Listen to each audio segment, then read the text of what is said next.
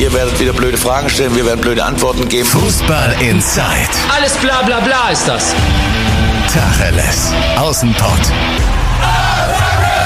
Der Fußball-Podcast mit den Experten von Funke Sport und den Lokalradios im Ruhrgebiet. Die Bundesliga legt ein kleines Pokalpäuschen ein, aber sowas wie Pause kennen wir ja gar nicht. Bei uns gibt es natürlich auch diesen Donnerstag wieder Tacheles aus dem Pott. Und wenn ich sage von uns, dann meine ich die beiden Funke Sportreporter, Sebastian Wessling und Andi Ernst. Moin, ihr beiden.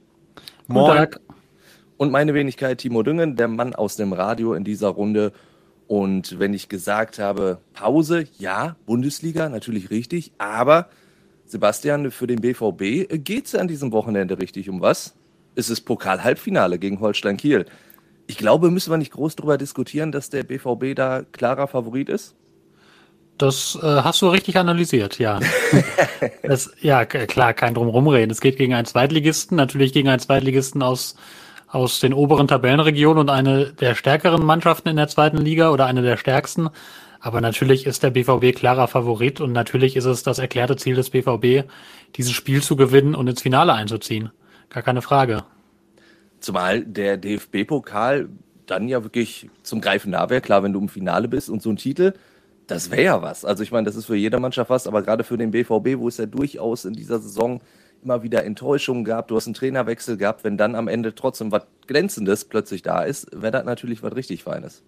Natürlich, keine Frage. Also so ein, so ein DFB-Pokaltitel, der würde die Saison auf jeden Fall deutlich aufwerten. Und wenn man das dann zusätzlich sogar noch schaffen würde, noch in die Champions League einzuziehen in der Liga, dann wäre es am Ende sogar eine fast, fast rundum gelungene Saison. Also man sieht sich zwar ein bisschen höher natürlich als Platz vier, den man, den man noch erreichen will, aber wenn man den erreicht und den Pokal gewinnt, dann ist es eigentlich unterm Strich die Saison gut gelaufen.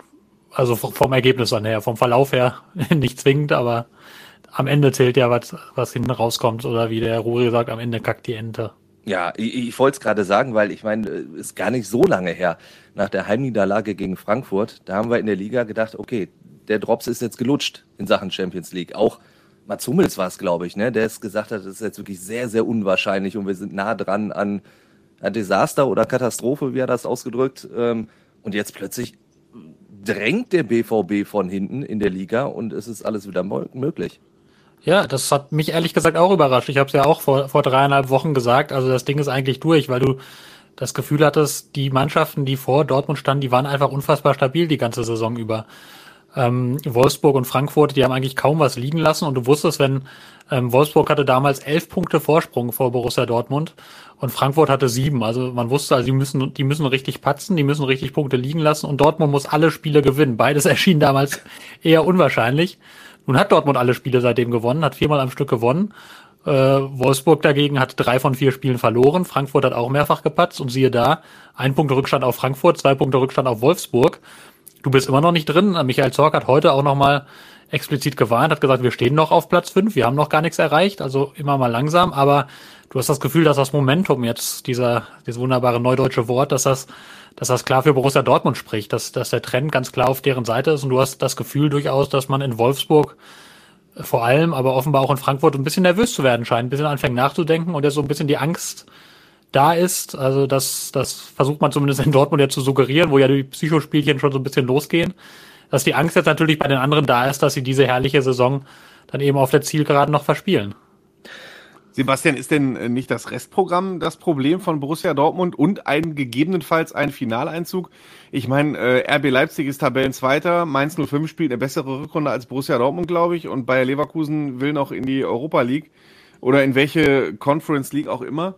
Ähm, und wenn Dortmund ins Pokalfinale einzieht, ist das ja nochmal so ein Effekt, äh, der vielleicht in den Hinterköpfen noch was ausmacht. Also das spricht jetzt nicht gerade für den BVB. Gar keine Frage, das Restprogramm ist ambitioniert. Das, das stimmt. Das ist, das hat Jörg Schmatke auch direkt nach dem, nach dem Spiel am Wochenende gesagt, als Dortmund in Wolfsburg 2-0 gewonnen hat. Da meinte er ja auch äh, auf seine typische Schmatke-Art, ja, wenn ich mir das Restprogramm so angucke, dann gehe ich mal nicht davon aus, dass Dortmund diese zwei Punkte noch aufholt. Ähm, ja, wird man abwarten müssen. Das sind, also klar, das ist, ist ein durchaus knackiges Restprogramm, aber das sind jetzt alles Mannschaften, die Dortmund schlagen kann und die Dortmund auch schon geschlagen hat. Also das ist, ähm, die Mannschaft hat ja die Qualität, gegen, gegen alle diese Gegner zu bestehen und kann ja an einem guten Tag jeden Gegner schlagen. Und das ist am Ende nur die Frage, ob die ihr Potenzial dann auch in allen drei Spielen abruft. Und wenn das der Fall ist, dann, ähm, dann haben sie natürlich gute Chancen, aber am Ende hängt es natürlich logischerweise daran, wie Frankfurt und Wolfsburg jetzt die letzten drei Spiele spielen. Die haben es ja selbst in der Hand. Dann lasst uns mal ein bisschen Optimismus für den BVB reinholen, denn äh, Sebastian, für dich ist es ein langer Tag. Du warst vorhin schon im Watz Live Talk mit BVB-Legende und Stadionsprecher Nor Norbert Nobby Dickel. Ich habe gelernt, Norbert nennt ihn nur seine Frau. Ähm, deswegen hören wir mal rein, was er sagt so zur Saisonendprognose. Es ist so, dass ich natürlich dran glaube. Und die, wir haben die letzten Wochen ähm, haben wir einfach uns stabilisiert. Da hat man einfach auch gemerkt, dass die Arbeit von Edin Terzic sich bezahlt gemacht hat. Und ähm, wir müssen die Spannung hochhalten, die letzten drei Spiele noch. Und dann können wir das schaffen. Ich glaube, dass wir jetzt nicht unbedingt alle drei gewinnen müssen. Ich glaube aber, dass wir zwei mindestens gewinnen müssen. Ein Unentschieden könnte dann auch reichen. Äh, und ich glaube auch, dass wir in die Champions League kommen. Also, Nobby Dickel, der ist optimistisch. Allerdings, ich glaube schon, die drei Spiele musst du doch fast gewinnen. Also gerade dieses nächste Spiel gegen Leipzig, da nur ein Punkt, das wäre schon, würde dieses ganze, diesen ganzen Aufbau, diese Euphorie und ja vor allen Dingen auch diese Psychospielchen, die du auch schon angesprochen hast, wieder so ein bisschen, naja, sagen wir mal, ein bisschen schmälern. Das sehe ich ganz genauso. Also, ähm, so sehr ich diesen Talk mit Nobby Dickler empfehlen kann, also ich habe da sehr großen Spaß mit ihm gehabt und ähm, das ist, glaube ich, auch für jeden BVB-Fan sehr unterhaltsam. Kann man nochmal nachgucken auf watz.de slash dickel oder auch auf unseren Facebook-Seiten. Ähm, an der Stelle würde ich ihm auch widersprechen. Ich glaube, Dortmund muss alle drei Spiele gewinnen, um in die Champions League einzuziehen. Du kannst dich nicht darauf verlassen, dass, dass Frankfurt oder Wolfsburg zweimal patzen. Ähm, du musst, ich meine, die Hoffnung ist ja schon, dass sie einmal patzen. Das, das, das ist ja, ist ja längst nicht zwingend. Wie gesagt, die spielen ja eigentlich bis dato eine wirklich gute Saison und haben auch tolle Spieler in ihren Reihen. Ich glaube, alles andere als neun Punkte würden für den BVB am Ende zu wenig sein. Und damit hast du ja natürlich einen großen Druck auf Borussia Dortmund. Und wir haben ja auch wirklich in dieser Saison immer wieder gesehen, mental scheint es ja da hier und da dann doch mal wieder so ein bisschen zu hapern beim BVB. Wo können wir die Hoffnung hernehmen, dass es ausgerechnet jetzt im Saisonendspurt so ist, dass die Mannschaft sich komplett auf ihre Stärken ähm, wirklich ja, darauf eingeht und wirklich daran festhält? Ja, weil das ja verrückterweise. Er hat das mental gesagt. Sollen wir mal Marco Reus noch zuschalten? Oder? naja, verrückterweise sind ja genau, genau diese Spiele die Spiele, wo die Mannschaft dann da ist. Also wenn man über diese Schwankungen redet. In den, in den, in den großen, in den wichtigen Spielen, wo, wo du denkst, jetzt ist A der Druck groß oder jetzt, jetzt geht es um richtig was und jetzt, genau da ist die Mannschaft ja dann oft da. Also sie hat ja die DFB-Pokalspiele, hat sie alle gewonnen. Sie hat in der Champions League einen wirklich guten Eindruck hinterlassen, ja auch gegen, gegen Man City sehr viel besser gespielt, als viele ihr das vorher zugetraut haben, auch wenn sie da zweimal knapp 1 zu 2 verloren hat. Ähm, und jetzt, seitdem man in der Liga weiß, jetzt muss aber jedes Spiel gewonnen werden und jedes Spiel ist ein Endspiel, seitdem gewinnt sie. Also hat er, wie gesagt, vier Spiele in Serie jetzt gewonnen. Das spricht ja, spricht ja eher dafür, dass es jetzt auch so weitergeht. Und das spricht allerdings auch dafür, oder das ist bei mir so ein bisschen so aus, aus BVB-Sicht. Also ich bin ja bin ja kein BVB-Fan, ich bin ja Beobachter, aber am meisten Sorgen würde mir machen tatsächlich das Spiel gegen Mainz. Weil ich da die größte Sorge hätte, dass, dass da vielleicht dann unterbewusst doch wieder ein halber Gang zurückgeschaltet wird. Und diese Mainzer, Andi hat es gesagt, die sind bockstark, die sind, glaube ich, Vierter der Rückrundentabelle. Die standen nach der, nach der Hinrunde noch punktgleich mit einem gewissen FC Schalke 04. Und jetzt Wahnsinn. Also was, was die, was die abgerissen haben, Bo Svensson ist, glaube ich, für mich absolut der Trainer des Jahres. Also was der aus dieser Mannschaft rausgeholt hat, wo man, wo man gesagt hat, die sind eigentlich überhaupt nicht Bundesliga-tauglich. Die sind eigentlich, also die, die, die spielen dermaßen schlecht. Also wir waren uns eigentlich alle sicher, die würden auf jeden Fall hinter Schalke landen. Und jetzt guckt ihr an, was aus denen geworden ist. Sensationell. Und deswegen auch das für Dortmund natürlich eine richtig, richtig harte Aufgabe. Da müssen sie voll da sein. Und das sind genau die Spiele, wo man in der Vergangenheit dann immer mal wieder die Punkte hat liegen lassen, die für einen Titel beispielsweise nötig gewesen wären. Ich glaube, vieles, was du jetzt über Mainz gesagt hast, können Andi und ich so bestätigen. Wir erinnern uns, glaube ich, noch an einen Freitagabend war es, glaube ich, ne? Das erste Spiel von Dimitrios Gramotzes, das 0 zu 0 von Schalke gegen Mainz. Das war Fußball zum Abgewöhnen damals. Echt zum Kotzen. Wir reden ja Tacheles aus dem Kott, aus dem Pott, da muss man ja einfach mal sagen, das war echt ein. Muss man sagen, Mainz 05 hat 34 Punkte und rettet sich, obwohl Mainz 05 kein einziges der beiden Spiele gegen Schalke gewonnen hat. Ne? Das ist schon Grundstück. Also das spricht jetzt nicht für Mainz so richtig, aber ähm, ja, also Christian Heidel hat mit Mainz offenbar etwas mehr Glück als mit Schalke 04, um es mal so zu formulieren. Das da gibt es so. einige Schalker, aber wir kommen ja gleich noch zu Schalke. Die wir etwas, gleich noch zu ähm, Schalke. Also es Weil, gibt viele Schalker, die im Moment seltsam gucken, ähm, aber einige schauen auch seltsam nach Mainz und gucken, dass Christian Heide da Hand aufgelegt hat und auf einmal gewinnen die jedes Spiel und ja. Ich würde noch einmal ganz kurz auf die Später. Schwankungen eingehen wollen vom Borussia Dortmund, denn auch dazu hat Nobby Dickel was Interessantes gesagt, wie ich fand. Wir hören noch mal kurz rein. Ich verstehe das selbst. Ich glaube, selbst unsere Trainer wissen nicht, woran das liegt, weil wir haben so viel individuelle Klasse in unseren Reihen. Da müsste normalerweise Woche für Woche einfach eine tolle Leistung bei rumkommen. Aber das ist Fußball. Das war früher auch so. Selbst ich konnte nicht immer gut spielen. ja, also selbst Nobby Dickel konnte nicht immer gut spielen, aber trotzdem, diese Schwankungen, wir haben das schon oft probiert, ja irgendwie zu analysieren, woran es liegt. Wir haben so oft ausgemacht, klar, es ist natürlich auch eine relativ junge Mannschaft, doch ausgerechnet die Erfahrenen waren ja auch dann oft die, die so richtig gepatzt haben in ja, mehreren Momenten. Sebastian, hast du mittlerweile irgendeinen Ansatz, woran es liegen könnte? Oder sind wir immer noch bei den gleichen Ansätzen und müssen damit irgendwie umgehen? Wenn nicht einmal Nobby Dickel das weiß, wer wäre ich dann, das zu beantworten? Na, es gibt, es gibt natürlich ein paar Ansätze. Also das, das, das böse Wort mental, was, was Andi vorhin erwähnt hat, das ist natürlich eins, das kann man nicht aus. Scheiße. Ja, das ist natürlich eins, äh, das hat ja Marco Reus hinterher allerdings auch so ein bisschen zurückgenommen oder dann selber auch hinterher äh, gesagt, naja, es würde schon, würde schon, schon, sei schon was dran an dieser Kritik, als es dann die Saison immer so weiterging. Ähm, ja, das ist, das ist schon irgendwie natürlich ein Punkt, dass es, dass es viele Spieler noch nicht beherrschen, in, in jedem Spiel auf dem Punkt da zu sein und alle, alle drei Tage wirklich Höchstleistung abzurufen, was, was ja auch für mich auch eine Form von Qualität ist, dass, dass Spieler das können, regelmäßig alle drei Tage auf dem Punkt da zu sein, das ist, ist auch nicht jedem gegeben, genauso wie es nicht jedem gegeben ist, den Ball hundertmal hochzuhalten. Also das ist, glaube ich, auch einfach eine Qualität, die zum Beispiel ein FC Bayern hat, weil er die Spieler hat, die das können und, und ein Borussia Dortmund noch nicht. Der zweite Punkt ist, glaube ich, tatsächlich, ähm, es klingt immer, klingt immer doof und nach Ausrede, aber es ist nun mal eine junge Mannschaft, also die wesentlich davon abhängt, dass, dass junge Spieler sehr gut performen und ein Jaden Sancho, der erst 21 ist, ein, ein Erling Holland, der 20 ist, ein Gio Reyna, der 18 ist, alles wirklich Stützen und Eckpfeiler dieser Mannschaft und dass die mal Schwankungen haben, das ist halt auch recht normal. Und dann kam halt hin, kamen ein paar blöde Verletzungen hinzu. Ähm, Marco Reus äh, immer mal wieder verletzt gewesen und dann dementsprechend auch eine Weile gebraucht, einfach um wieder in Form zu kommen nach seinen Verletzungen. Ähm, Axel Witzel hat sich verletzt, hinten immer wieder auch Verletzungsprobleme in der Abwehr. Also da, da kommt viel zusammen, womit man das ein Stück weit erklären kann. Man kann es damit aber auch nicht komplett erklären, denn du hast auch einfach Spieler, ähm, die dieses Jahr komplett unter den, den Erwartungen herlaufen. Das ist beispielsweise Julian Brandt ist da ganz, ganz vorne wegzunennen. Der spielt eine absolut enttäuschende Saison. Weit, weit unter dem Potenzial, was er eigentlich hat. Auch ein Nico Schulz beispielsweise, ähm, Nationalspieler oder inzwischen muss man ja, glaube ich, sagen, Ex-Nationalspieler oder derzeit Nationalspieler außer Dienst.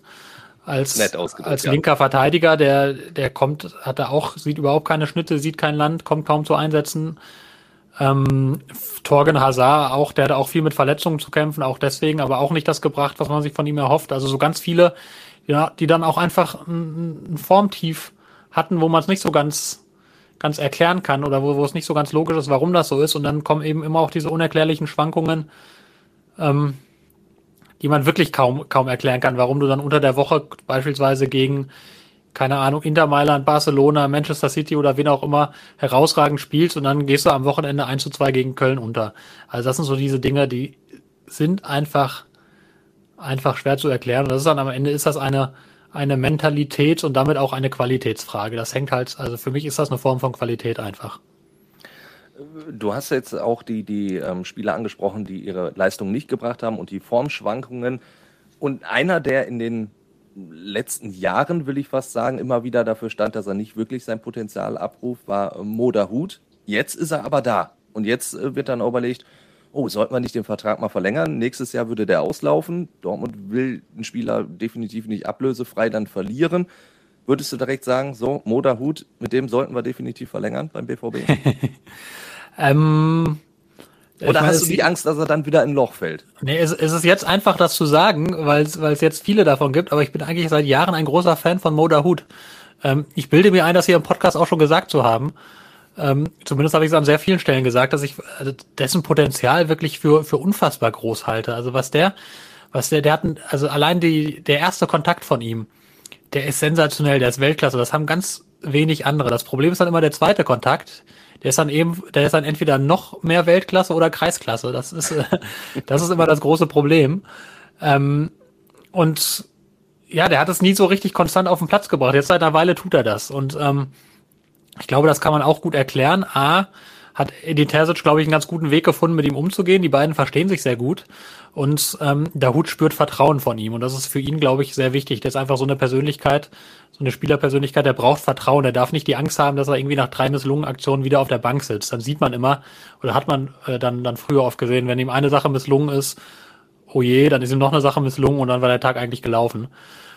Und jetzt ist das anders. Jetzt spürt er dieses Vertrauen, jetzt tritt er sehr selbstbewusst auf und das schlägt sich auch in seinem Spiel nieder. Und die Art und Weise, wie er zurzeit spielt, wie er auch gegen den Ball arbeitet, das ist auch eine Stärke, die oft übersehen wird, finde ich. Aber der, der erobert auch unfassbar viele Bälle. Ähm, und die Pässe, die er spielt, das hat man gesehen gegen Manchester City, dieser Steilpass auf Holland fast aus der eigenen Hälfte. Jetzt gegen Wolfsburg eine fast identische Szene, den Ball erobert und sofort nach vorne spielt und dann das 2-0 fällt. Also das ist wirklich stark. Das können wenig andere Spieler. Deswegen würde ich immer sagen, verlängert auf jeden Fall mit dem. Also wenn, wenn man mich fragen würde, man fragt mich halt nicht. Ähm, ich würde es tun. Die Frage ist, ob er es Stand jetzt sofort tun will. Also er, er hat ja noch ein Jahr laufenden Vertrag. Das ist ein sehr gut dotierter Vertrag. Den hat er ja damals unterschrieben, als er von Gladbach nach Dortmund kam, als er wirklich ein sehr umworbener Spieler war. Ja. Genau, da waren auch Clubs aus der Premier League hinterher. Also da war klar, dem muss man ein gutes Gehalt zahlen und das kassiert er jetzt. Wenn er jetzt einen Vertrag unterschreiben würde, wären die Zahlen natürlich ein bisschen niedriger. Und der zweite wichtige Faktor ist, der will natürlich auch abwarten, jetzt kommt ein neuer Trainer, es kommt Marco Rose. Was hat der eigentlich mit mir vor? Also von daher, ähm, aus seiner Sicht spricht vieles dafür, jetzt erstmal abzuwarten, mindestens mal das Ende der Transferperiode abzuwarten eigentlich. Und dann zu gucken, wie es weitergeht. Der BVB würde, glaube ich, gerne jetzt dann doch schneller zu Potte kommen mit ihm, ähm, weil er jetzt A, wie gesagt, er ruft sein Potenzial einfach konstant ab und B, ähm, wenn du so einen Spieler abgibst, dann musst du diesen Kaderplatz ja auch wieder füllen. Und das ist in der aktuellen Situation ja auch alles andere als einfach. Du hast als Club eigentlich kaum Geld zur Verfügung. Selbst wenn du sagst, du verkaufst Dahut für, ich sage einfach mal fiktive Zahlen, für 10 Millionen und holst einen anderen für 10 Millionen, dann klingt das immer so, ja, ist ja Nullsummengeschäft, ist es aber nicht, weil du zahlst natürlich auch irgendwie Beraterprovision, du zahlst ein Handgeld an die Spieler, du zahlst hier noch irgendwelche Vertragsgebühren und hier und dort, da kommen schnell ein paar Millionchen zusammen. Also von daher spricht dann gerade auch jetzt dafür, einfach, einfach vieles dafür, jetzt diesen Spieler zu halten und mit ihm erstmal zu verlängern, aus meiner Sicht. Wie wichtig wäre für der Hut dann, dass die Bezugsperson Terzic bleiben würde, wenn auch als Co-Trainer halt? Das weiß ich nicht. Ähm, ich denke, dass auch, auch andere Trainer diese, diesen Bezug zu ihm entwickeln können. Also äh, nach allem, was ich über Marco Rose weiß und höre, ist das ja auch ein sehr empathischer Trainer, der eigentlich einen guten Umgang mit Spielern findet und wenn nicht er, dann auch seine Co-Trainer auch auch über Zickler und über René Maric hört man in der Hinsicht eigentlich sehr, sehr viel Gutes. Von daher glaube ich, dass die das auch gut könnten, aber es würde, würde Moderhut bestimmt nicht schaden, wenn Terzic bliebe. Und ich weiß ja auch, dass das für dich der elegante Versuch einer Überleitung war jetzt zum nächsten. Ist es dir aufgefallen? Schade. Ja, ja natürlich.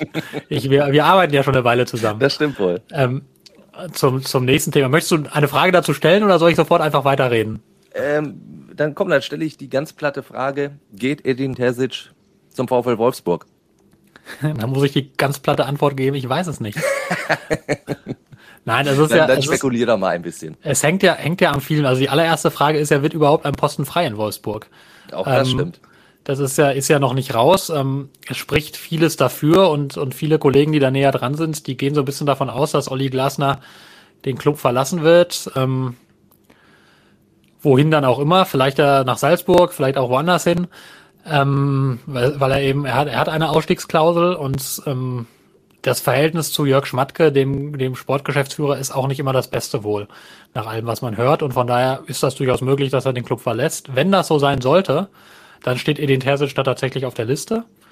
Ähm, das kann man definitiv sagen, aber dann ist immer noch die Frage, selbst wenn der Platz frei werden sollte und Edin Terzic angefragt wird, macht er es dann ja oder nein? Auch das kann ich nicht sicher sagen. Also ich glaube schon, dass das eine große Chance für ihn sein kann und ich glaube, er würde da sehr gut drüber nachdenken, weil Bundesliga-Trainer zu sein ist natürlich eine Chance, die bekommst du vielleicht auch gar nicht so oft im Leben. Andererseits weiß Edin Terzic auch sehr genau, was er jetzt an seiner Rolle hat. Der weiß, wenn er wenn er in Dortmund jetzt weitermacht, der ist da erstmal anders als ein, als ein Trainer, ist ein Co-Trainer, der loyal ist zum Club und auf den der Club baut, der ist, der ist ja praktisch unkündbar, da muss dann viel schief laufen, dass er diesen Job verliert und er wird, würde dann auch weitere Chancen in Zukunft bekommen. Ne? Also wenn zum Beispiel Marco Rose dann irgendwann geht, dann ist Edin Terzic dann, denke ich, auch ein ganz ein Kandidat ganz weit vorne, dann diese Rolle dauerhaft auszufüllen, beispielsweise. Und der hängt tatsächlich an Dortmund, der fühlt sich, fühlt sich in Dortmund sehr wohl, der fühlt sich beim BVB sehr wohl. Der arbeitet da ja schon lange in vielen verschiedenen Positionen. Deswegen tue ich mich schwer, die Frage zu beantworten, wie du siehst. Ich, ich, ich rede sehr viel, aber ich finde keine klare Antwort, weil es, genau. weil es wirklich, weil es wirklich schwer ist zu sagen. Ähm, es hängt einfach an zu vielen Unwägbarkeiten. Also, möchtest du von mir jetzt eine klare Ja-Nein-Antwort hören? Nein, ich glaube, die kannst du nicht geben. Dementsprechend erwarte richtig. ich die auch nicht von dir. das muss ich sagen. Aber ich würde gerne Andi mal wieder äh, reinholen, indem wir dann vielleicht. Sieht so ein bisschen, bisschen schläfrig aus, ne? Ja, der sieht ein bisschen ja, schläfrig Nein, nein, äh, ich bewundere gerade, so eifrige Fußball- in Zeithörer wissen ja, dass ich des Öfteren Tonprobleme hatte. Deswegen tolle USB-Mikrofon, äh, das mir jetzt zur Verfügung steht und ich gucke es die ganze Zeit an und denke so, oh, geil, meine Stimme ganz klingt verliebt. bestimmt gut damit. ganz toll also. klingt deine Stimme, ganz toll. ja, äh, man hole mich in dieses Gespräch. Genau, ich möchte dich reinholen, indem ich dann äh, die, die Frage stelle, beziehungsweise über den, den möglichen Fakte reden möchte, dass wenn Edin Terzic äh, Trainer beim VfL Wolfsburg werden würde, was ist das für eine verrückte Situation, dass es dann diese unfassbar vielen Trainerwechsel gibt bei den Mannschaften, die oben stehen. Also, dieses Rumgetausche, das hat es ja in dieser Form noch gar nicht gegeben. Und ja, finde ich, finde ich auch irre. Der, also jetzt muss ich mal kurz rekonstruieren. Des Tabellenersten wird Bundestrainer. Der Trainer des Tabellenzweiten wechselt zum Tabellenersten. Äh, dann der Trainer des Tabellendritten ist Glasner. Ist noch geht. da, ja. Der würde vielleicht gehen. Der Trainer genau. des Tabellenvierten wechselt zum Tabellensiebten, ne? Richtig? Borussia Mönchengladbach. Und der Trainer Fall, des äh, Tabellensiebten wechselt zum Tabellenfünften und wenn Terzic nach, ja, das wäre richtig, also nicht schlecht. Fände ich mal richtig gut. Und am Ende glaub, wahrscheinlich kommende Saison genau die gleiche Reihenfolge wieder. ich glaube, es ist auch, äh, es gibt, glaube ich, ähm, ich, ich nagel mich nicht drauf fest, aber glaube ich nur drei Clubs, wo du eigentlich mit ziemlicher Sicherheit sagen kannst, dass sie in der nächsten Saison, also drei Bundesliga-Clubs, dass sie in die nächste Saison mit dem gleichen Trainer gehen wie jetzt. Ja, das ist also Union das Berlin wahrscheinlich, ne? Mit Union Berlin, der SC Freiburg. Ja, und, natürlich. Ähm, weiß jetzt gar nicht, wer der, der dritte Stuttgart. ist. Stuttgart. VfB Stuttgart. Der VfB Stuttgart, genau. Ja. Und bei allen anderen, glaube ich, also selbst bei Schalke, da näher, dem Thema nähern wir uns ja dann gleich vermutlich. Ganz genau, ähm, ja. Kann man, kann man ja auch noch nicht definitiv sagen, auch wenn, auch wenn Knebel das immer wieder beteuert, aber so ganz traue ich zumindest dem Braten noch nicht.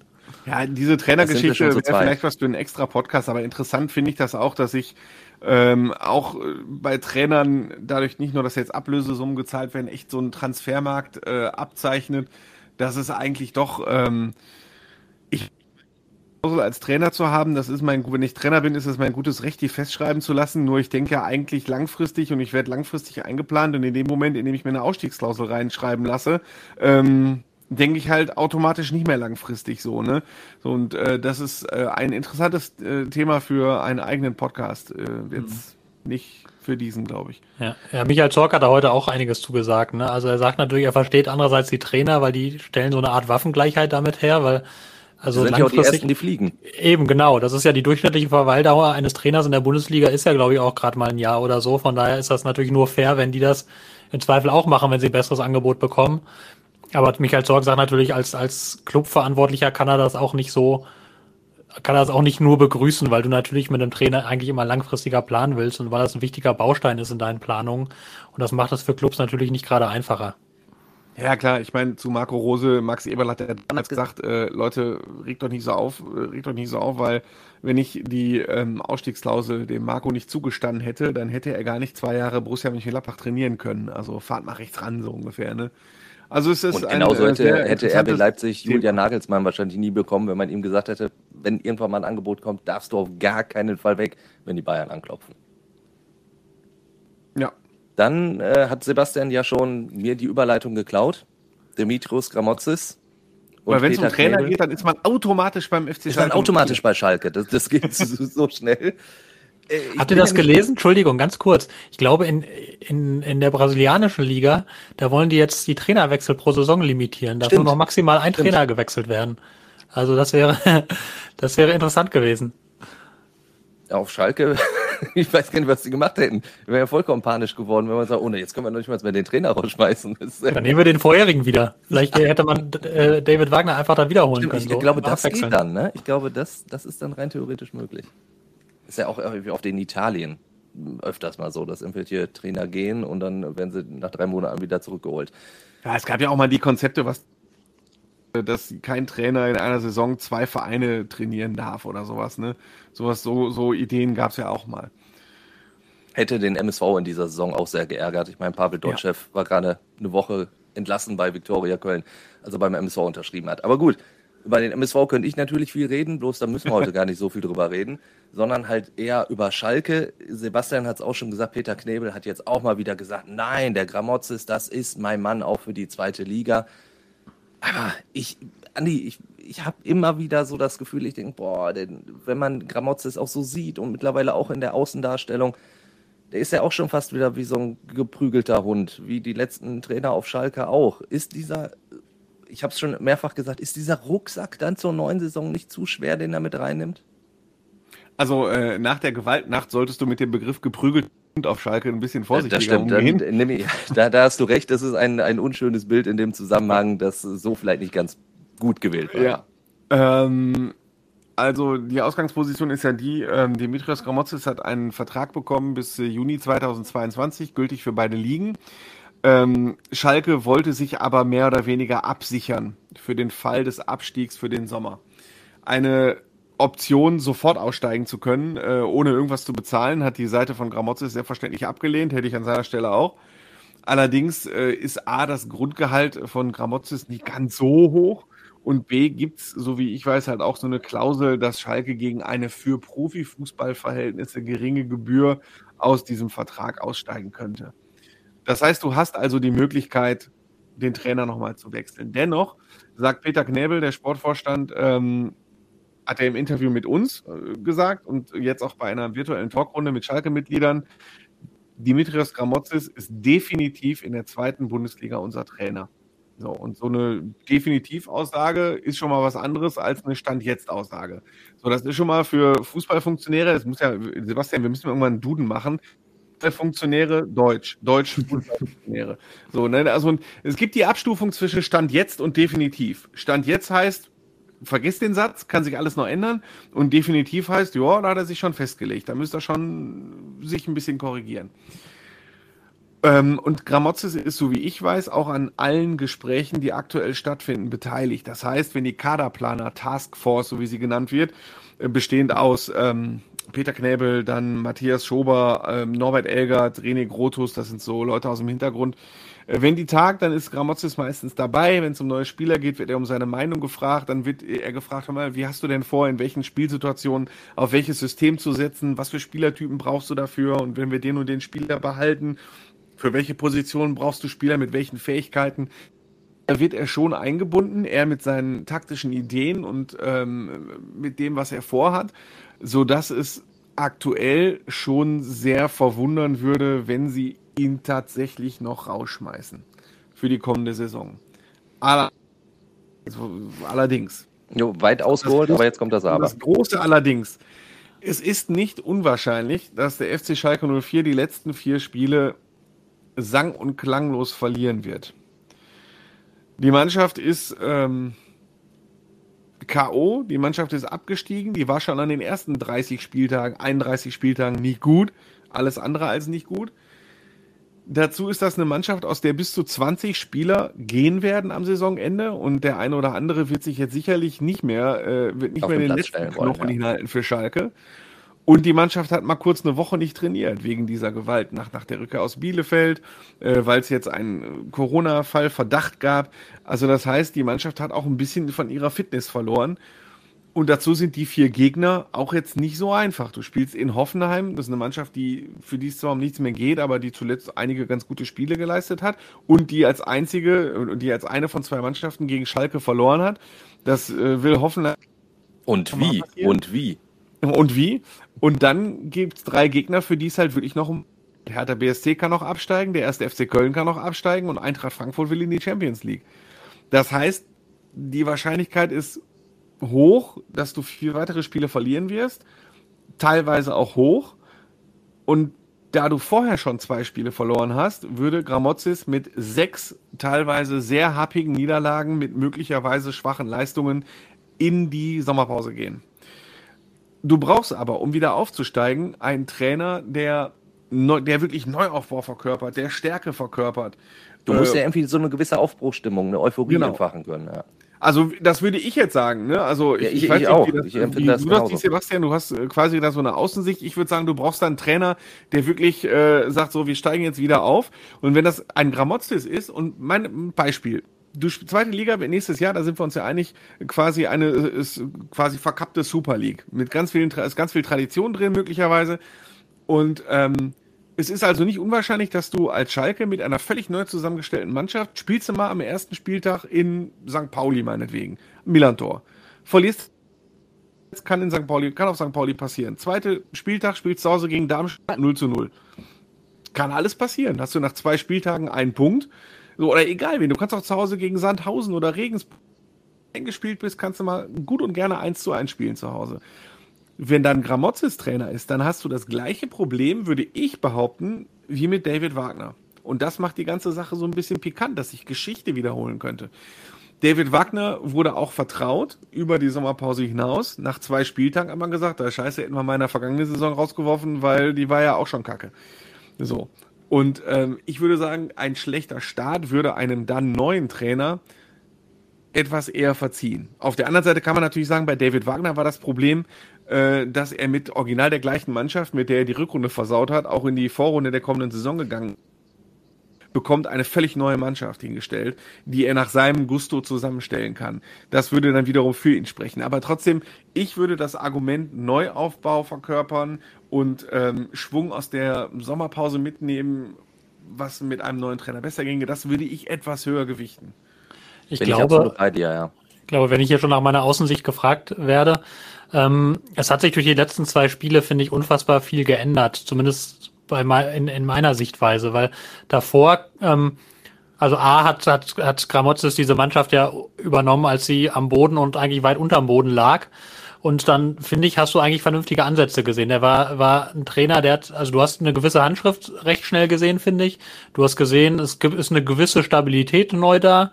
Dann kam sogar dieser Sieg gegen Augsburg, der jetzt zwar nicht schön war, aber es war immerhin mal wieder ein Sieg. Und dann hast du aber zweimal richtig auf die Mappe bekommen. Und bist, bist wirklich jetzt dann, dann zuletzt auch wirklich einfach wieder kläglich untergegangen. Und also genau, genau wie vorher auch. Und das hat, hat, finde ich, vieles, vieles kaputt gemacht. Weil du, weil du ähm, davor, finde ich, hast du, hast du das Gefühl gehabt, okay, der, der belebt diese Mannschaft tatsächlich ein bisschen und der führt die jetzt in die richtige Richtung und dieser winzig kleine, zarteste aller zarten Aufschwünge, der ist jetzt aber wieder mal sowas von dahin und deswegen ist natürlich die Frage, schafft er das dann ein zweites Mal nochmal so einen Aufbruch, der dann etwas, etwas nachhaltiger ist?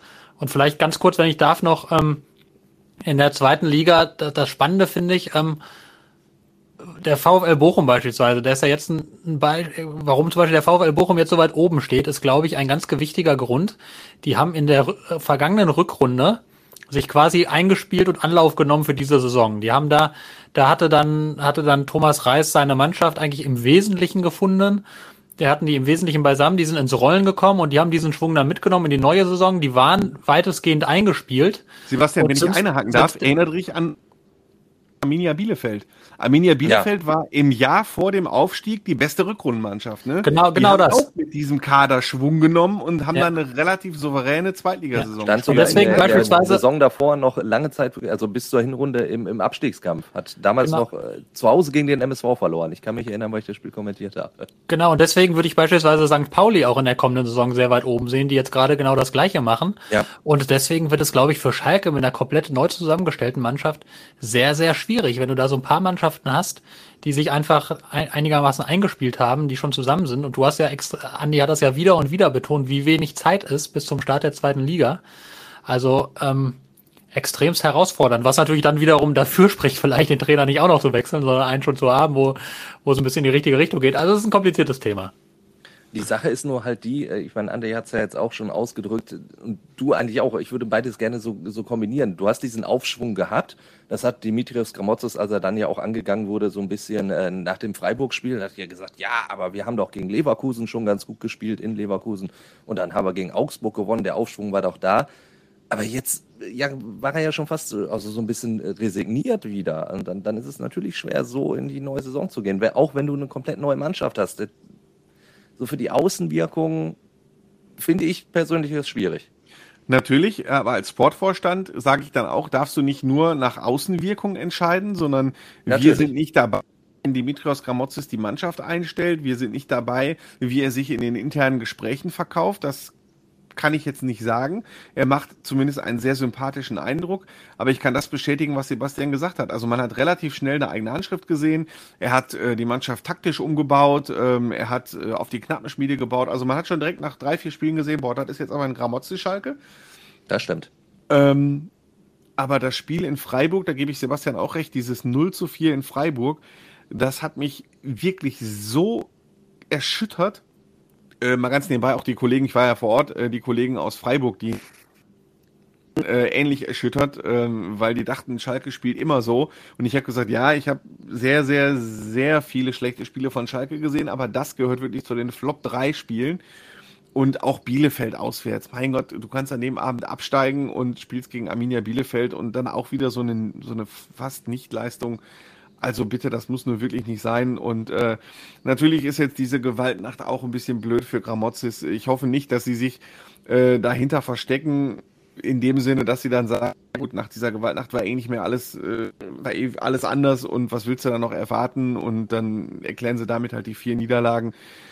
Ähm, ja, ich, ich würde sagen, ein, zwei Spiele sollte er noch gewinnen. Auf Schalke weiß man niemand, weiß nie, vielleicht gewinnen sie auch mal zu Hause 3-1 gegen Eintracht Frankfurt. Die Wahrscheinlichkeit indes ist sehr, sehr, sehr, sehr gering. In Dortmund würde man, man sich freuen. mal vorstellen, verlieren die die vier Spiele. 13 Punkten aus 34 Spielen aus der Saison raus. Das ist eine ja, katastrophale Bilanz. Da müssen wir, glaube ich, nicht drüber diskutieren. Worüber wir natürlich ein bisschen diskutieren können, ist noch, ähm, wer denn bleiben soll aus diesem Kader. Wir haben das schon mehrfach angesprochen, eher so die jungen Spieler. Dann haben wir aber schon vor zwei Wochen auch gesagt, ja, so Klaas-Jan Hünteler, wenn der sich das vorstellen könnte, wäre das ja ganz gut. Und jetzt wird ja auch über Seat Kolasinac durchaus diskutiert zumindest. Ich meine, Peter Knebel hat auch gesagt, ja, wir können das mal vielleicht so, so ansetzen, bloß es ist jetzt auch nicht so, dass wir plötzlich das ganz, ganz große Portemonnaie aufmachen können auf Schalke. Das muss auch keiner glauben. Aber Andi, könntest du dir das vorstellen, dass SEO wirklich sagt, ich, ich gehe in die zweite Liga und vor allen Dingen für welches Geld? Also ich meine, der hat so viel bei Arsenal verdient, da konnte er aber dreimal am Tag warm essen. Ähm, man muss das aus äh, zwei Seiten sehen. Erstens, ähm, von dir. Ja, sicher kann ich mir vorstellen, dass der SEO gesagt hat, ich gehe mit in die zweite Liga. Der SEO liebt Schalke und ähm, der ist Kapitän, der fühlt sich in einem hohen Maße für diese Mannschaft, in einem hohen Maße verantwortlich für den Verein, der kennt sehr viele Fans und ähm, er leidet glaubhaft sehr, dass er nicht so helfen konnte, diesen Abstieg zu verhindern, wie er es eigentlich vorgehabt hat. Ich wollte so. es gerade fragen, ob das vielleicht das so ist das erste. Schuldgefühle also wäre zu groß, aber gesagt, aber ich habe auch so das Gefühl, dass er dann doch nochmal eher fast ein schlechtes Gewissen hat, dass er eben nicht genau der Seat Kolasinac war, den sich alle auf Schalke wieder erhofft hatten. Also für ein Jahr könnte er sich das mit Sicherheit vorstellen, aber dann sind wir beim zweiten Punkt und das ist halt die Finanzierbarkeit. Ich bin sehr überrascht, dass Peter Knäbel so optimistisch immer klang und wirklich den Fans auch suggeriert, Leute, der Papa kriegt das schon hin so. Ähm, weil Seat Kolasinac steht noch ein Jahr bei Arsenal unter Vertrag äh, verdient er theoretisch eine Mordskohle. Das heißt, du kannst den auch nicht mehr ausleihen. Das geht nicht. Ne? Wenn einer noch ein, nur ein Jahr noch Vertrag hat, dann bringt es ja nichts, den auszuleihen. Für was für eine Zeitraum willst du den dann ausleihen? Ne? Für ein Jahr äh, geht ja nicht. Das heißt, er müsste den Vertrag auflösen äh, mit Arsenal, müsste dann auf Schalke einen neuen Vertrag unterschreiben. Dann kann Schalke fast nichts bezahlen. Ähm, also das sind so die Gedankenspiele, die man durchgeht. Inwiefern können sich Kolasinac und Arsenal auf eine Vertragsauflösung einigen? Braucht, Kola, braucht Arsenal Kolasinac vielleicht in der kommenden Saison? Da muss ich ehrlicherweise sagen, bin ich in der Premier League nicht genug drin und in der Personalplanung von Arsenal, um zu sagen, ob sie ihn brauchen oder nicht. Das kann ich jetzt nicht sagen mit Bestimmtheit. Falls nicht, was müsste passieren? Arsenal und Kolasinac einigen sich auf eine Vertragsauflösung. Kolasinac ist vereinslos. Kolasinac einigt sich mit Schalke auf einen, einen Jahresvertrag zu einem geringeren Salär, das wahrscheinlich immer noch Topverdiener zweite Bundesliga bedeuten würde, aber halt geringes Salär mit theoretisch äh, Klausel für Bundesliga und üppiger Prämie für ein dementsprechendem Gehalt in der Bundesliga. So Modelle wären da. Aber das sind alles viele Wenns und Abers und überhaupt. Und natürlich hängt noch das, hängt noch viel davon ab. Äh, kriegen Sie Serda verkauft für viel Geld? Kriegen Sie Arid verkauft für viel Geld? Äh, holt Liverpool Kabak für 18 Millionen Euro? Ähm, davon hängt auch noch viel ab, ob es mit diesem Personaletat klappt. Also Peter, ich möchte nicht in der Haut von Peter Knäbel stecken, weil noch wahnsinnig viel passieren kann. Ähm, aber das sind so die Sachen, die bei Kolasinac mit reinspinnen und das, was habe ich gerade aufgezählt? Zehn Sachen. Also da müssen ganz viele Wenn und Aber und wenn Arid und wenn dann Kabak und wenn dann vielleicht noch Arsenal und dann viel Trainer, wenn der alte Trainer vielleicht auch noch und vielleicht, also das sind ganz viele Wenns vielleicht und Abers. Ähm, aber mein Gott, träumen darf man, keiner gut träumen wie äh, Schalke oder wie die Schalke-Fans und äh, es kann sein und für die zweite Liga einer wie Kolasinac, der auch den Kampf, den es zweifelsohne gibt in dieser Liga, annehmen würde, ähm, ein ganz großes Plus. Ich nehme die ganzen Wenns aber mal auf. Was passiert denn auf Schalke, wenn Schalke diesen ganzen Spieler, die du aufgezählt hast, nicht los wirst? Weil ich meine, wirklich empfohlen hat sich ja keiner. Und, und Schalke will ja mit denen noch Geld verdienen. Also du wirst definitiv nicht mehr diese Ablösesummen kriegen, die bei Arid mal im Gespräch waren und, und auch bei Suazerda und bei Osan Kabak sowieso. Ich meine, da sind ja auch diese, diese festgeschriebene Ablösesumme dann jetzt auch deutlich geringer als das, was man sich immer erhofft hat, wenn man Osan Kabak mal abgibt. Also klar ist, dass Schalke ähm, in vielen Fällen die Ablöse reinbekommen wird, die sie mal ausgegeben haben und sehr viel Minus, was das angeht, machen wird. Und in vielen Fällen einfach froh sein wird, die Leute von der Gehaltsliste einfach zu haben. Darum wird es im ersten Schritt gehen. Ich würde jetzt behaupten, für so Spieler wie Suat Zerda, der ist 3, 24 Nationalspieler, Amin Arid, der ist äh, 24 und hat auch schon mal äh, ein paar gute Spiele gemacht, ähm, für die kriegst du einen Markt. Oder für Omar Mascarell, ne, der schon gesagt, Spanien wechseln möchte, ähm, den kriegst du auch noch irgendwie los. Ähm, Spieler, bei denen ich es jetzt eher fraglich finde, die eher, meine ich, ein Problem werden könnten, sind zum Beispiel Marc Uth und Sebastian Rudi, die jetzt nicht mehr ganz so jung sind. Sebastian Rudi ist wie alt 31, 32, Marc Uth wird 30 ähm, und die verdienen halt beide eine Schweinekohle. Die haben einen Mordsvertrag und ähm, kein anderer Bundesliga-Verein, würde ich jetzt behaupten, zahlt denen dieses Gehalt. Jetzt haben beide aber noch ein Jahr Vertrag auf Schalke. Die Zweitligasaison beginnt am 23. Juli. Der Transfermarkt schließt, die Transferfenster schließt aber erst am 31. August. Wenn du Pech hast, oder beziehungsweise wenn ich jetzt als Beispiel Manager von Hoffenheim bin und will Sebastian Rudi, da weiß ich genau, die Schalker brauchen einfach unfassbar viel Geld und sagen, gebt mir den ablösefrei und gebt ihm noch 4 Millionen mit. Und sagen Sebastian Rudi, wir zahlen dir 2 Millionen Euro Gehalt, gut jetzt mal ganz platt formuliert, so Fußball, im, im Fußballmanager Professional Sprache. Aber ihr versteht, ihr versteht, glaube ich, was ich meine, so, ne? Also wenn ich jetzt Manager von Hoffenheim wäre zum Beispiel und will Sebastian Rudi holen oder ich bin Horst Held und will Marco zurück zum ersten FC Köln holen, dann achte ich genau auf die Schalker Lage und ich weiß genau, den Spieler will ich auf jeden Fall ablösefrei haben und äh, die Gehaltsverhandlungen, da steige ich auch mal ganz unten ein. Das so haben sie Hoffenheimer also, ja auch schon gemacht im Sommer mit Rudi. Ja. Da haben sie auch so lang gezögert, haben genau. den sogar nochmal Rechtsverteidiger spielen lassen äh, auf Schalke. Genau, das kann alles, das kann alles wieder passieren. Und das Problem ist, dann musst du die beiden Spieler für zumindest Juli und August nochmal bezahlen. Und dann gehen für die beiden Spieler, wenn ich jetzt mal, äh, boah, jetzt Mathe, oh, also, hm, hm, verdammt viel. Also dann gehen von den, meinetwegen Schalke hat gesagt, die wollen so mit zwischen 25 und 30 Millionen Euro Personaletat in die zweite Liga gehen. Und davon musstest du dann für zwei Monate schon mal eine Million wegpacken für Sebastian Rudi und Marc Uth. Das kann dir passieren. Und äh, möglicherweise auch noch mit anderen Spielern. Ich weiß der Matthias Nastasic irgendwie, äh, der ist jetzt auch ein halbes Jahr verletzt gewesen, ob du für den noch einen Verein irgendwo in England findest. Oder Salif Sané. Salif Sané hat in den vergangenen anderthalb Jahren vielleicht drei Spiele gemacht. Der steht aber noch unter Vertrag für die kommende Saison und hat auch ein dementsprechendes Gehalt. Da sind wir uns einig, wenn du Sané mit Sané in die zweite Liga gehen könntest. Bomben-Innenverteidiger so, ne? Da kannst du dann in der Innenverteidigung mit Sané und dem jungen Chao, da, da, damit kannst du schon in die zweite Liga gehen. Ist das wäre schon ne? ordentlich für die zweite ähm, Liga. Aber der ist halt verletzt. Also das Knie von dem ist äh, echt kaputt so, ne? Also der, also zumindest kaputt gewesen. Jetzt ist der mal wieder zweimal eingewechselt worden. Das war jetzt schon okay, aber ähm, du hast recht, das könnte ein Problem werden in der Kaderplanung. Äh, deswegen würde zum Beispiel helfen, wenn du relativ zeitnah von Liverpool meinetwegen gesagt bekommst, wir kaufen übrigens Kabak, auch das sehe ich übrigens nicht, weil auch Jürgen Klopp weiß um die Lage des FC Schalke 04. Osan Kabak ist Stammspieler da in Liverpool, der hat auf sich aufmerksam gemacht, aber ähm, ich würde vielleicht als anstelle des FC Liverpool auch jetzt, also die, die Kohle sitzt jetzt nicht mehr locker in der Corona-Pandemie, ne? Was habe ich heute gelesen? Liverpool hat 57 Millionen Euro Verlust gemacht in einem Jahr zum Beispiel.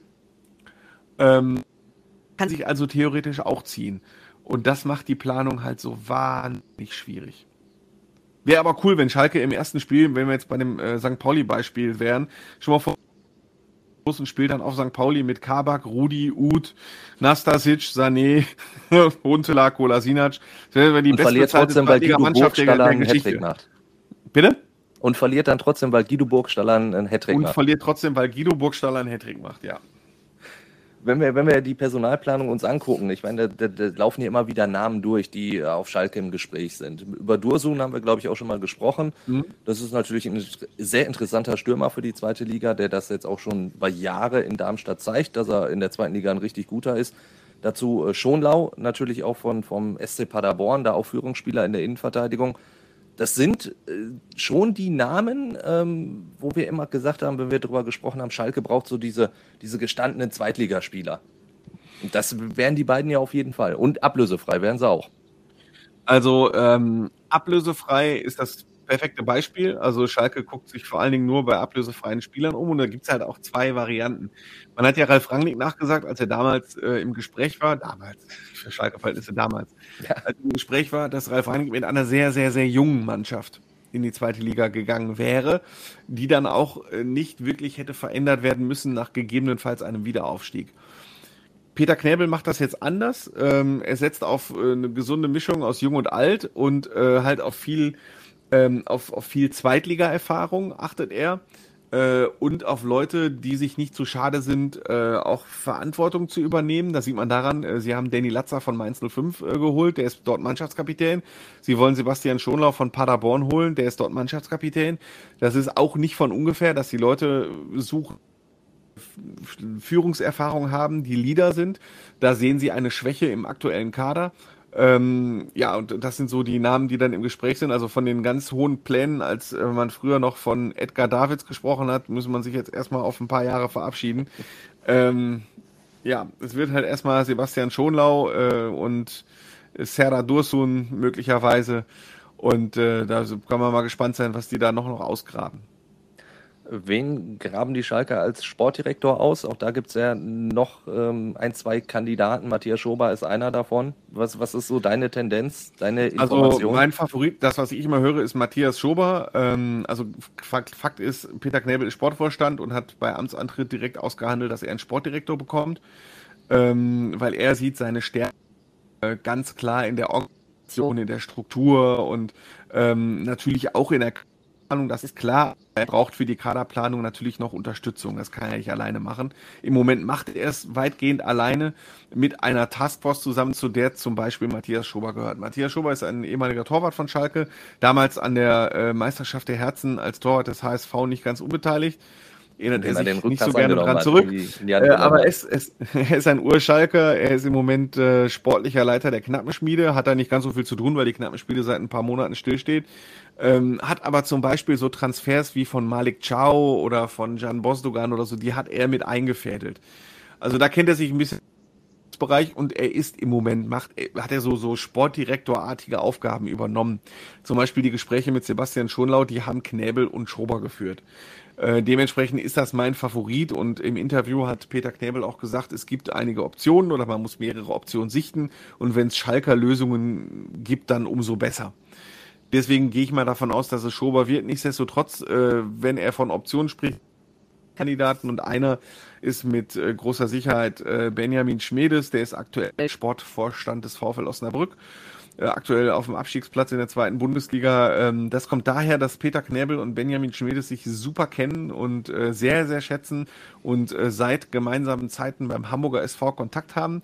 Äh, Knäbel war damals äh, sogenannter Direktor Profifußball beim HSV. Wir erinnern uns alle an die Rucksackgeschichte. Und äh, Benjamin Schmedes war sein Chef-Scout. Und äh, als Knäbel dann rausgeflogen ist beim HSV, ist Schmedes zurückgegangen und hat da, bis jetzt der Verein in der Rückrunde so ein bisschen ins Schlingern geraten ist, äh, echt hervorragende Arbeit gemacht. Allerdings äh, könnte Schmedes mit Sicherheit nicht vor dem letzten Spieltag zusagen. Dazu ist er halt wirklich mittendrin im Abschießkampf äh, und Schalke brauchte eigentlich jetzt einen Kaderplaner, der relativ schnell einsteigt, der nicht erst noch den Kaderverträge und die ganze Situation noch kennenlernen muss. Das spricht gegen ihn. Und zweitens ähm, gibt es von den Kollegen der Neuen Osnabrücker Zeitung ein Interview mit dem Präsidenten des VfL Osnabrück, der von sich sagt, er habe ein sehr, sehr gutes Verhältnis zu Schmedes und ähm, er wüsste, also wenn, wenn Schmedes ein Angebot vorläge, dann wüsste er davon und das ist nicht der Fall. Und äh, das ist eine große Enttäuschung, wenn das so wäre. Und dementsprechend würde ich sagen, Favorit Schober, Außenseiter Schmedes. Jetzt haben wir schon ein bisschen immer wieder über die zweite Liga gesprochen. Dann lasst uns noch einmal ganz kurz da hingehen, zumindest noch. Denn auch wenn der VfL Bochum verloren hat in Darmstadt, ist nichts passiert, weil es will ja kein anderer aufsteigen. Also ich glaube, dem VfL ist das einfach gar nicht mehr zu nehmen. Also ich habe äh, immer gesagt, also nachdem der VfL auf 60 Punkte gekommen ist, äh, habe ich schon getwittert, irgendwie das war's. Der VfL kann jetzt alle vier Spiele 20 zu 0 verlieren mit 60 Punkten. Also 60 Punkte haben oft gereicht in den vergangenen 20 Jahren. Äh, also zum Beispiel der VfL Stuttgart ist vor einem Jahr mit 7 und gestiegen, hatte also noch drei weniger und es gab schon mal Jahre, da haben vier. Haben aber auch zwischendrin richtig gezittert beim VfB, das ja. muss man natürlich auch sagen. Genau, aber es gab auch Jahre, da haben 54 und 55 Punkte gereicht. Ähm, natürlich musste man auch mal 64 Punkte holen, aber es hat so im Mittelwert immer gereicht. Ähm, und man konnte auch schon, finde ich, in der Rückrunde 60 Punkte halt auch reichen werden, zumal ähm, die ja wirklich alle stolpern der Reihe nach. Der HSV stolpert eigentlich von Woche zu Woche. Holstein Kiel äh, musste wegen Corona ganz lange pausieren und hat jetzt ganz irre viele Spiele, unter anderem halt auch das Pokalspiel. Das passt im Aufstiegskampf, glaube ich, gar nicht so richtig ins, ins Geschehen ähm, hat ganz viele Spiele in ganz kurzer Zeit. Äh, dass die alle Spiele gewinnen, würde ich jetzt auch eher mal ausschließen. Kräuter Fürth hat sich gestern unfassbar schwer getan gegen Sandhausen und ist irgendwie kurz vor Schluss dazu so einem irren, knappen Sieg gekommen. Das heißt, der VfL wird das nicht mehr vergeigen und wir haben gerade schon vom Restprogramm geredet in der Bundesliga. Der VfL spielt gegen Jan Regensburg, äh, Sandhausen und also noch eine Mannschaft, die ich jetzt als nicht so übermäßig stark einschätzen würde. Ähm, also gut, das wird schon, das wird nicht schief gehen. Wir stellen uns definitiv auf einen Erstligisten VfL Bochum mit zur neuen Saison ein. Wir kennen das ja, zum Abschluss unserer Runde tippen wir ja immer. Das fällt diesmal relativ kurz aus, denn eigentlich haben wir nur zwei Spiele zu tippen und starten natürlich dann mit dem Pokal-Halbfinale Dortmund gegen Kiel. Und Sebastian, da hast du natürlich das erste Wort. 3 zu 1. Andi? Ähm, er muss aber ein bisschen mutiger tippen. Dann gönne ich den Zuschauern mal ein wundervolles Spiel und tippe 5 zu 3 nach Verlängerung. Oh, das ist äh, wirklich ein sehr, sehr schönes Spiel. Ich, ich glaube nicht dran. Ich glaube, das gibt so ein, so ein 2-0. Leider ein relativ unspektakuläres Spiel. Einfach Dortmund macht es dann souverän, zieht ein ins Pokalfinale. Und äh, da wir ja mal donnerstags aufzeichnen und der MSV Duisburg in der dritten Liga nächste Woche unter der Woche startet, Mittwoch gegen die zweite Mannschaft des FC Bayern München. Da bin ich sehr optimistisch. Ich tippe auf ein 3 zu 1 für den MSV, weil die Bayern wirklich sehr, sehr schwach sind. Also die stehen kurz vorm Abgrund. der MSV trotz der Niederlage gestern in Dresden eigentlich gut drauf ist. Deswegen bin ich da sehr, sehr optimistisch. Weißt du eigentlich, wer im Trainerteam von Bayern 2 ist jetzt gerade? Martin Di Michelis. Wow, 100 Ja. Punkte. Ja. Deswegen sage ich, äh, für den MSV geht es ja um nicht mehr viel, was ich in der Hinrunde nach unseren zahlreichen Krisengesprächen über die Zebras nie für möglich gehalten hätte, dass wir jetzt so fünf Spieltage vor Saisonende schon von goldener Ananas sprechen. Äh, Ja, also ich- noch, noch ist es 1 ja nicht ganz 1. gerettet. Was hast du jetzt getippt? Jetzt habe ich dir reingeredet. 1 zu 1. 1 zu 1. Exakt Sebastian. das wollte ich sagen, verdammt. Ach, die- die Marian Laske Nummer. Ja, schade, wollte ich auch sagen. Ich sag das nur einmal pro Sendung, nicht achtmal. Ähm, ach komm, 2-1 für den MSV. Sauber, so will ich dich hören. Gut, ihr beiden. Hat wieder sehr, sehr viel Spaß gemacht. Viel geredet, äh, die neuen Mikros ausprobiert. Also ich, ich habe das Gefühl, es lief ganz gut auch bei Andy. Er hat sich so ein bisschen anschnuppern können ans Mikro. Ich glaube, mittlerweile Ah, ja. seid ihr gute Freunde geworden.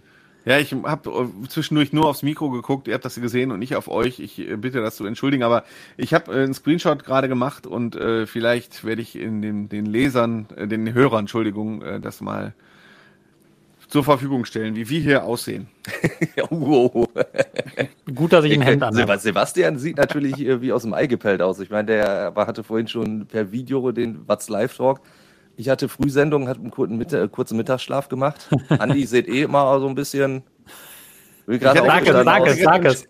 Ich hatte gestern Spätdienst äh, und äh, war relativ spät zu Hause und äh, nach Spätdiensten kann ich nie so immer richtig schlafen. Und dann habe ich zwei kleine Kinder, da heißt er ist früh Tag, deswegen äh, sehe ich immer müde aus. Seid also froh, dass ihr das meistens nicht sehen müsst, sondern uns nur hört. Also, wenn ihr sagt, ach, das macht mir Spaß, was ich da höre, dann schreibt uns das gerne. Wenn ihr aber sagt, ah, hier und da, da könnten wir vielleicht noch mal über was anderes reden, schreibt uns gerne eine E-Mail an hallo at fußball-insight.com oder schaut einfach mal auf der Fußball Insight Facebook-Seite vorbei. Und ansonsten hören wir uns dann am Donnerstag wieder. Ciao, ciao. Ihr werdet wieder blöde Fragen stellen, wir werden blöde Antworten geben. Fußball Inside. Alles bla bla bla ist das. Tacheles. Außenpott. Der Fußball-Podcast mit den Experten von Funke Sport und den Lokalradios im Ruhrgebiet.